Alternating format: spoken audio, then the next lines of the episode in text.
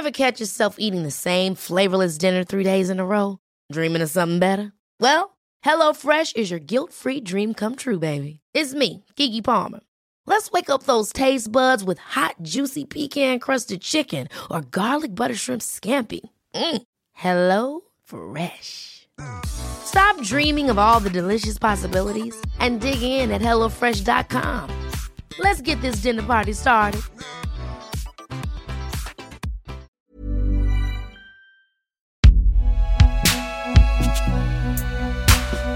Binge Audio présente. Salut, c'est Thomas Rozek.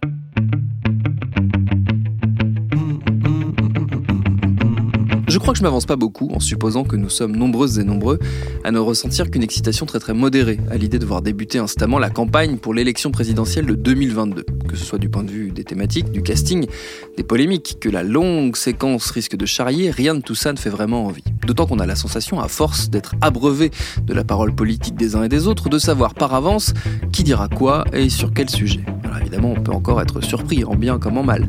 Mais il n'empêche, la familiarité avec la langue de notre personnel politique nous rend certainement un peu blasé, un peu usé, au point qu'on finit par ne plus trop prêter attention à ce qu'ils nous disent vraiment. C'est là que l'apport de la science, de l'analyse, de l'étude des discours peut s'avérer très enrichissante et très instructive. C'est ce qu'on va voir avec notre épisode du jour. Bienvenue dans Programme B.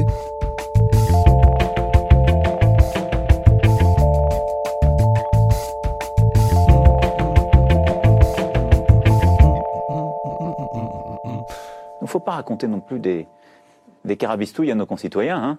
Notre invité, c'est le linguiste et historien Damon Mayafre. Il est chercheur au CNRS, chargé d'enseignement à l'Université Côte d'Azur et il est surtout spécialiste de l'analyse du discours assisté par ordinateur. C'est exactement ce qu'il a fait avec son équipe pour composer son dernier livre, Macron ou le mystère du verbe, paru aux éditions de l'Aube. Une centaine de discours du chef de l'État ont été soumis à l'intelligence artificielle, comparés à des prises de parole de ses prédécesseurs, de Charles de Gaulle à François Hollande, mais aussi de ses contemporains comme Mélenchon, Le Pen, Hamon et bien d'autres. Mille textes en ont été rentrés dans la machine. Et il en sort quoi? Eh ben, c'est Damon Mayafre qui répond. Le constat le plus simple linguistique, si l'on peut dire, c'est même infralinguistique, que la machine fait, c'est que Macron aime, parmi les 26 lettres de l'alphabet, une lettre en particulier, et plus que les autres, hein, toujours pareil. Et cette lettre, c'est la lettre R parce que donc euh, Macron va utiliser très souvent des mots du mouvement et le mouvement renvoie historiquement à la gauche hein, dans la définition des sciences politiques. Le, parti du mouvement, c'est le parti de la gauche. Et il va utiliser donc ces mots plutôt de gauche, mais il va les assortir du préfixe R, qui lui, ce préfixe renvoie plutôt à la réaction au retour en arrière et donc plus à une sensibilité de droite. Pour ça que je disais des mots de gauche avec une lettre de droite. C'est un peu caricatural, mais c'est un peu ça. Donc je peux donner plusieurs exemples. Souvent, on n'illustre pas assez. Macron va rarement parler de la naissance qui serait simplement à gauche, mais de la renaissance. Il va rarement parler de la fondation, qui serait révolutionnaire et complètement de gauche, mais il va parler de la refondation. Euh, il va pas dire créer, mais recréer. Il va pas dire instaurer, mais restaurer. Et ainsi, avec juste cette lettre R, sur un lexique euh, plutôt marqué à gauche par ailleurs, il va précisément euh, réaliser son en même temps, en même temps de gauche et en même temps de droite. Et eh bien ça, la machine, effectivement, aveuglément et en comptant toutes les lettres, sans aucun a priori, a pu le repérer. Mais de la lettre, on peut passer à des, enchaînements de lettres, des préfixes ou des suffixes, mais Macron adore le suffixe sion, T-I-O-N. Il utilise ce suffixe bien plus que De Gaulle ou Pompidou, Mitterrand ou Sarkozy. Et c'est très significatif, évidemment, puisqu'on sait que dans la langue française, la langue française, le suffixe sion a la euh, fonction de marquer le mouvement précisément, à marquer le processus, innovation, euh, refondation, je disais même révolution, eh bien Macron, donc le suffixe sion, en quelque sorte, met les mots en marche met les mots dans une dynamique. Et Macron donc le ressent, ou en tout cas utilise, euh, surutilise ce suffixe sion. De la lettre, on peut passer au suffixe, mais après on peut parler des mots en eux-mêmes. Et là, il y a une série euh, de mots qui caractérisent euh, Macron, soit par la négative, soit par le positif. Donc les mots qu'il surutilise sont précisément ces mots qui sont désidéologisés, mais qui marquent la dynamique du discours. Donc j'y reviens, par exemple, transformation, c'est son mot préféré. Et puis d'autres mots comme territoire et territoire au pluriel, c'est une très forte caractéristique d'Emmanuel Macron. Et là aussi, euh, c'est un terme qui est intéressant puisque dans la politique française et l'organisation politique française, les territoires sont précisément une entité apolitique. Euh, je ne sais pas exactement, en ce qui me concerne, ce que c'est qu'un des territoires ou un territoire. Je sais en, revanche qu'ils n'ont pas de représentation politique. Euh, la commune a son maire, la circonscription a son député, euh, la République a son président, mais les territoires, je ne sais pas qui sont les élus. Donc voilà, c'est des entités qui sont un peu apolitiques et que Macron va bien aimer. Voilà, il y a une série de noms. Il y a après des enchaînements élémentaires, grammaticaux, qui caractérisent aussi le discours de Macron. Par exemple, Macron adore l'enchaînement non adjectif, c'est-à-dire qu'il va rarement parler de la transformation tout seul. Il va dire transformation profonde, transformation inédite, transformation réelle. Mais il va toujours appuyer par un adjectif qualificatif son le substantif euh, qui porte la phrase euh, qu'il prononce. Et je pourrais aller encore plus loin euh, dans le cadre syntaxique. Macron a un usage très singulier des verbes parce qu'il va très souvent utiliser de manière intransitive des verbes transitifs. Un verbe euh, intransitif, c'est par exemple le verbe dormir ou sauter. Je dors, il ne faut pas de complément d'objet. Il ne faut pas de précision sur le fait que l'on dort, on dort, point final. Eh bien, Macron va utiliser des verbes qui, eux, sont transitifs, comme par exemple transformer, mais de manière intransitive. C'est-à-dire, je veux transformer, point, sans complément d'objet. Euh, tant et si bien qu'on est, on y revient dans cette tension vers le mouvement. Il s'agit de transformer sans qu'on sache exactement qu'est-ce qu'il faut transformer? Je veux réformer, point, sans complément d'objet. Donc ça aussi, la machine remarque ce genre de, de tournures syntaxiques qui sont très caractéristiques euh, de Macron. Et je pourrais euh, continuer dans des choses encore plus complexes, qu'on appelle des motifs linguistiques plus complexes, c'est-à-dire des combinaisons d'un lexique, donc de mots, avec des tournures syntaxiques euh, particulières ou des temps utilisés. Par exemple, quand il va utiliser le mot transformation, et dans le mot transformation, on se rappelle que c'est le lexique du mouvement que je viens de décrire. C'est aussi un mot avec un suffixe que je viens de décrire aussi. Eh bien, dans la phrase où il y a transformation, il va très souvent utiliser soit le futur comme verbe, soit le subjonctif. Tant et si bien que, là encore, la transformation qu'il nous vend est en quelque sorte factorisée par le fait que c'est dans un futur à venir ou dans un subjonctif, donc dans une sorte d'incertitude, une tension incertaine, et ce qui favorise encore hein, la dynamique du discours, etc., etc. Et il y a un élément qui est particulièrement intéressant, c'est non pas ce qu'on trouve, mais ce qu'on ne trouve pas euh, dans les discours. Ça aussi, c'est un sujet sur lequel vous vous êtes euh, arrêté. Euh, alors, qu'est-ce qui est absent de ces discours d'Emmanuel Macron? Et puis surtout, comment est-ce qu'on fait pour identifier ce qui paradoxalement, n'est pas là. La statistique est, bien faite pour ça, c'est-à-dire qu'on peut voir les éléments qui sont surutilisés statistiquement, mais le même calcul en quelque sorte symétrique permet de voir les éléments qui sont sous-utilisés toujours en comparaison avec les autres présidents.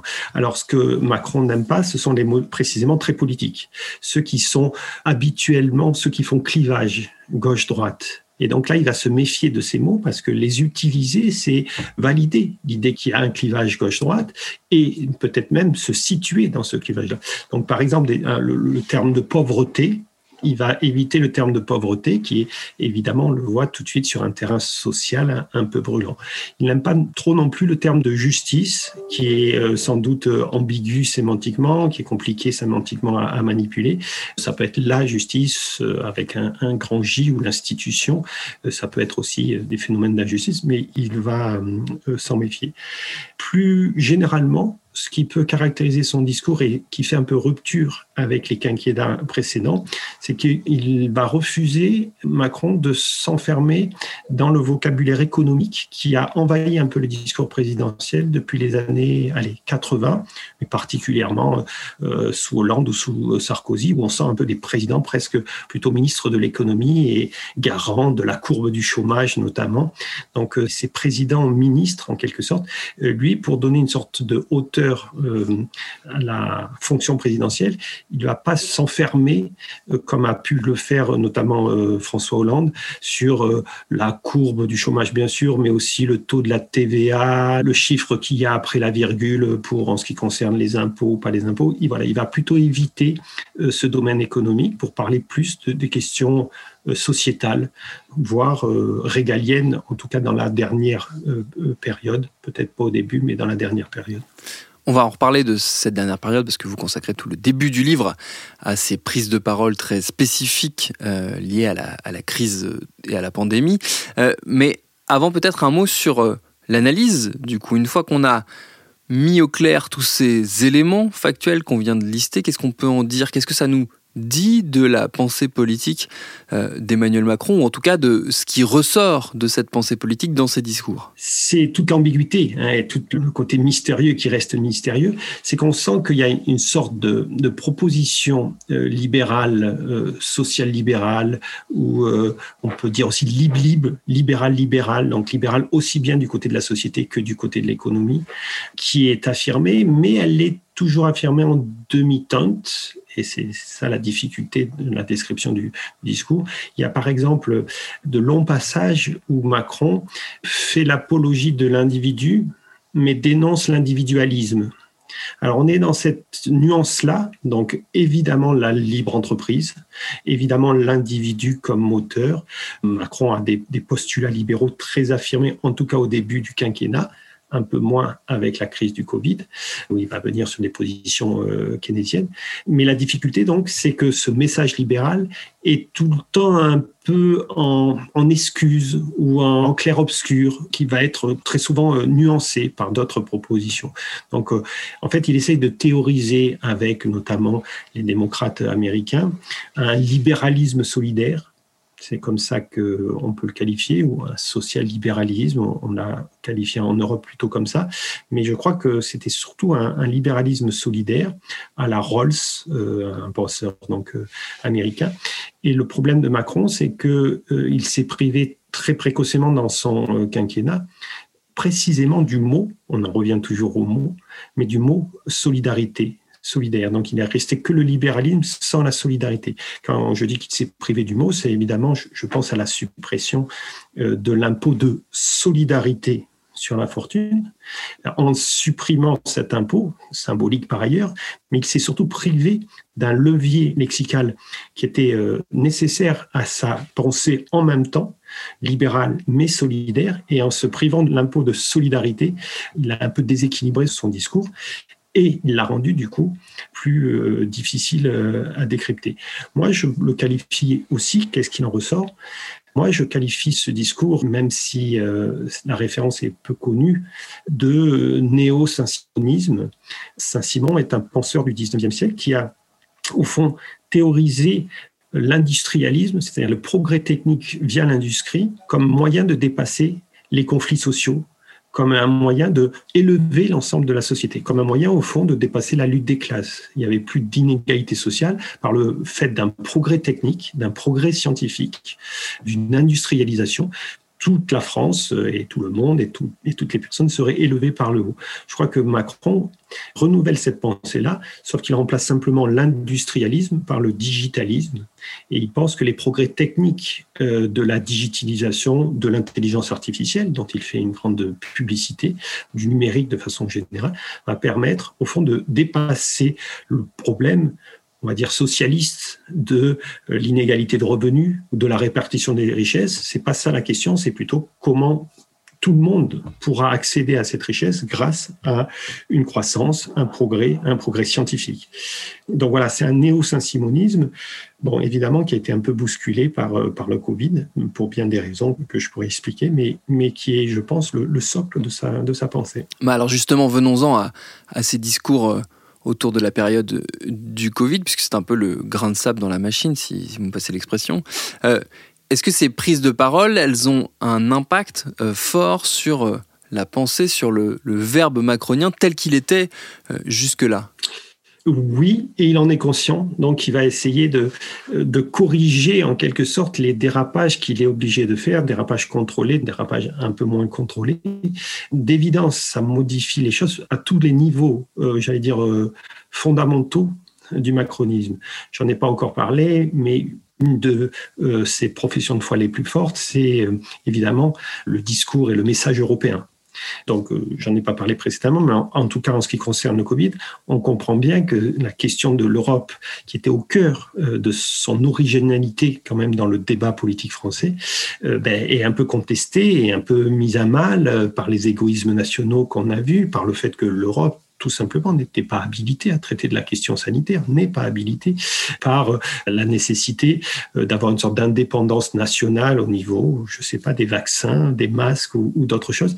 Donc cette profession de foi euh, européenne est, ébranlée. Alors, on sent l'effort de Macron de rattacher néanmoins, malgré tout, malgré ce que l'on a vu sous nos yeux se dérouler, c'est-à-dire l'éclatement, plus ou moins, sans parler du Brexit, hein, mais de, de l'Europe quant à la politique sanitaire, chaque pays euh, faisant sa législation, etc.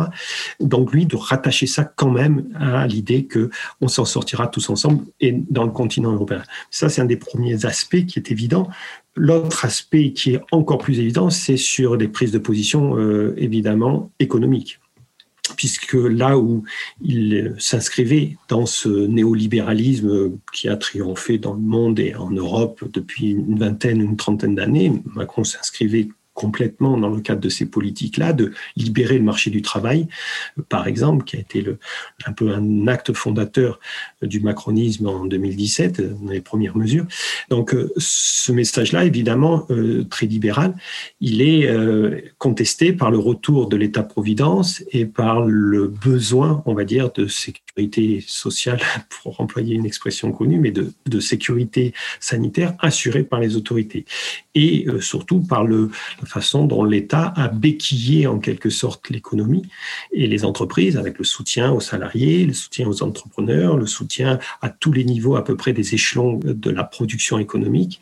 Et bien donc euh, Macron est obligé de s'adapter et changer son discours. Alors là, il y a des choses très très spectaculaires et qui désarçonnent un peu l'analyse du discours que je suis. On l'a tous noté à la télévision ou ailleurs en six mois pratiquement l'affirmation devant une infirmière euh, de Rouen, je crois qu'il n'y avait pas d'argent magique et puis, trois mois après, devant quasiment la même infirmière, euh, promettant que, quoi qu'il en coûte, on soutiendrait l'hôpital public. Donc, de la même manière, les prises de position de Macron sur la nécessité de, de privatiser les aéroports de Paris et puis ensuite quasiment de nationaliser Air France. Donc là, il y a, il y a quand même un changement à 180 degrés qui est un peu compliqué à suivre au niveau du discours, mais que Macron, justement, euh, réussit par son habileté rhétorique à habillé dans une forme de, de pragmatisme, par exemple, vu qu'il se revendique du pragmatisme. Ben, le pragmatisme, c'est aussi réussir à changer de position quand il le faut, et puis euh, une affirmation libérale sous-jacente qui reste que quand même, il n'y a pas d'autre alternative fondamentale. Donc voilà, ça, ça fait au moins deux raisons qui expliquent le, le changement euh, assez brutal du discours, donc l'Europe et l'économie. Il y a quelque chose de peut-être encore plus fondamental, même si c'est moins apparent dans le discours, mais c'est ce fameux saint-simonisme. Il y a l'idée euh, chez le jeune Emmanuel Macron que la science, et je répète, le progrès. La croissance va résoudre les problèmes sociaux qui se présentent euh, au pays ou, au monde entier avec tout simplement, en quelque sorte, on peut le dire comme ça, l'échec de la médecine au moins pendant un an et demi euh, pour guérir et le, la réalité des 100 000 morts en France, euh, il est difficile de continuer à tenir ce discours. Le progrès va nous sauver, on va vers un avenir meilleur et, lumineux grâce euh, à la technologie, grâce à une santé qui va, qui va toujours s'améliorer, etc. Et donc, il, il est obligé de faire, voilà, de faire une sorte de concession que peut-être la croissance n'est pas la solution à tout. Peut-être que la science a ses limites et peut-être qu'il y a d'autres formes au fond de solidarité, pas simplement une solidarité dans le progrès qui doit être mis en, œuvre par l'État. Et évidemment, ça le fait un peu changer de pied par rapport à la tonalité euh, générale de son discours depuis 2016, depuis 2017.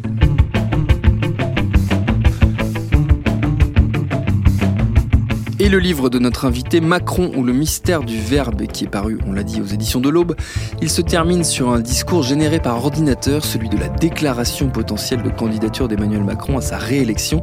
C'est assez troublant, on s'y croirait. Merci Adamon Mayafre pour ses réponses. Programme B, c'est un podcast de Binge Audio préparé par Lauren Bess, réalisé par Mathieu Thévenon. Abonnez-vous sur votre appli de podcast préféré pour ne manquer aucun de nos épisodes. Facebook, Twitter, Instagram pour nous parler. Et à demain pour un nouvel épisode.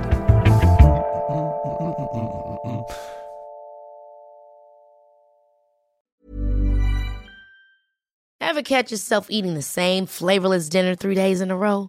Dreaming of something better? Well, HelloFresh is your guilt-free dream come true, baby. It's me, Kiki Palmer.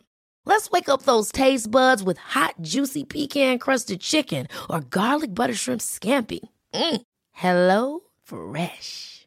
Stop dreaming of all the delicious possibilities and dig in at HelloFresh.com. Let's get this dinner party started.